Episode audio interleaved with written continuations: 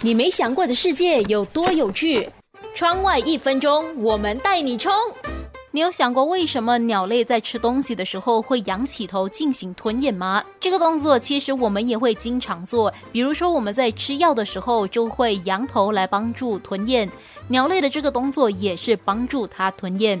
大多数的鸟类是没有主动的吞咽能力，需要仰起脖子来吞下食物，依靠的就是地球的重力，让食物往下去。不过也有少部分的鸟类有吞咽的能力，鸡在啄食的时候很少会抬头，这就是有吞咽能力的其中一个表现。不过之后，如果人类和动物都需要移民到其他的星球的话，鸟类要如何运送过去呢？曾经就有科学家打算带着鸟上太空做研究，结果发现有很多鸟没有吞咽能力，上了太空那只能被饿死，因为太空中没有那么大的重力让它进食。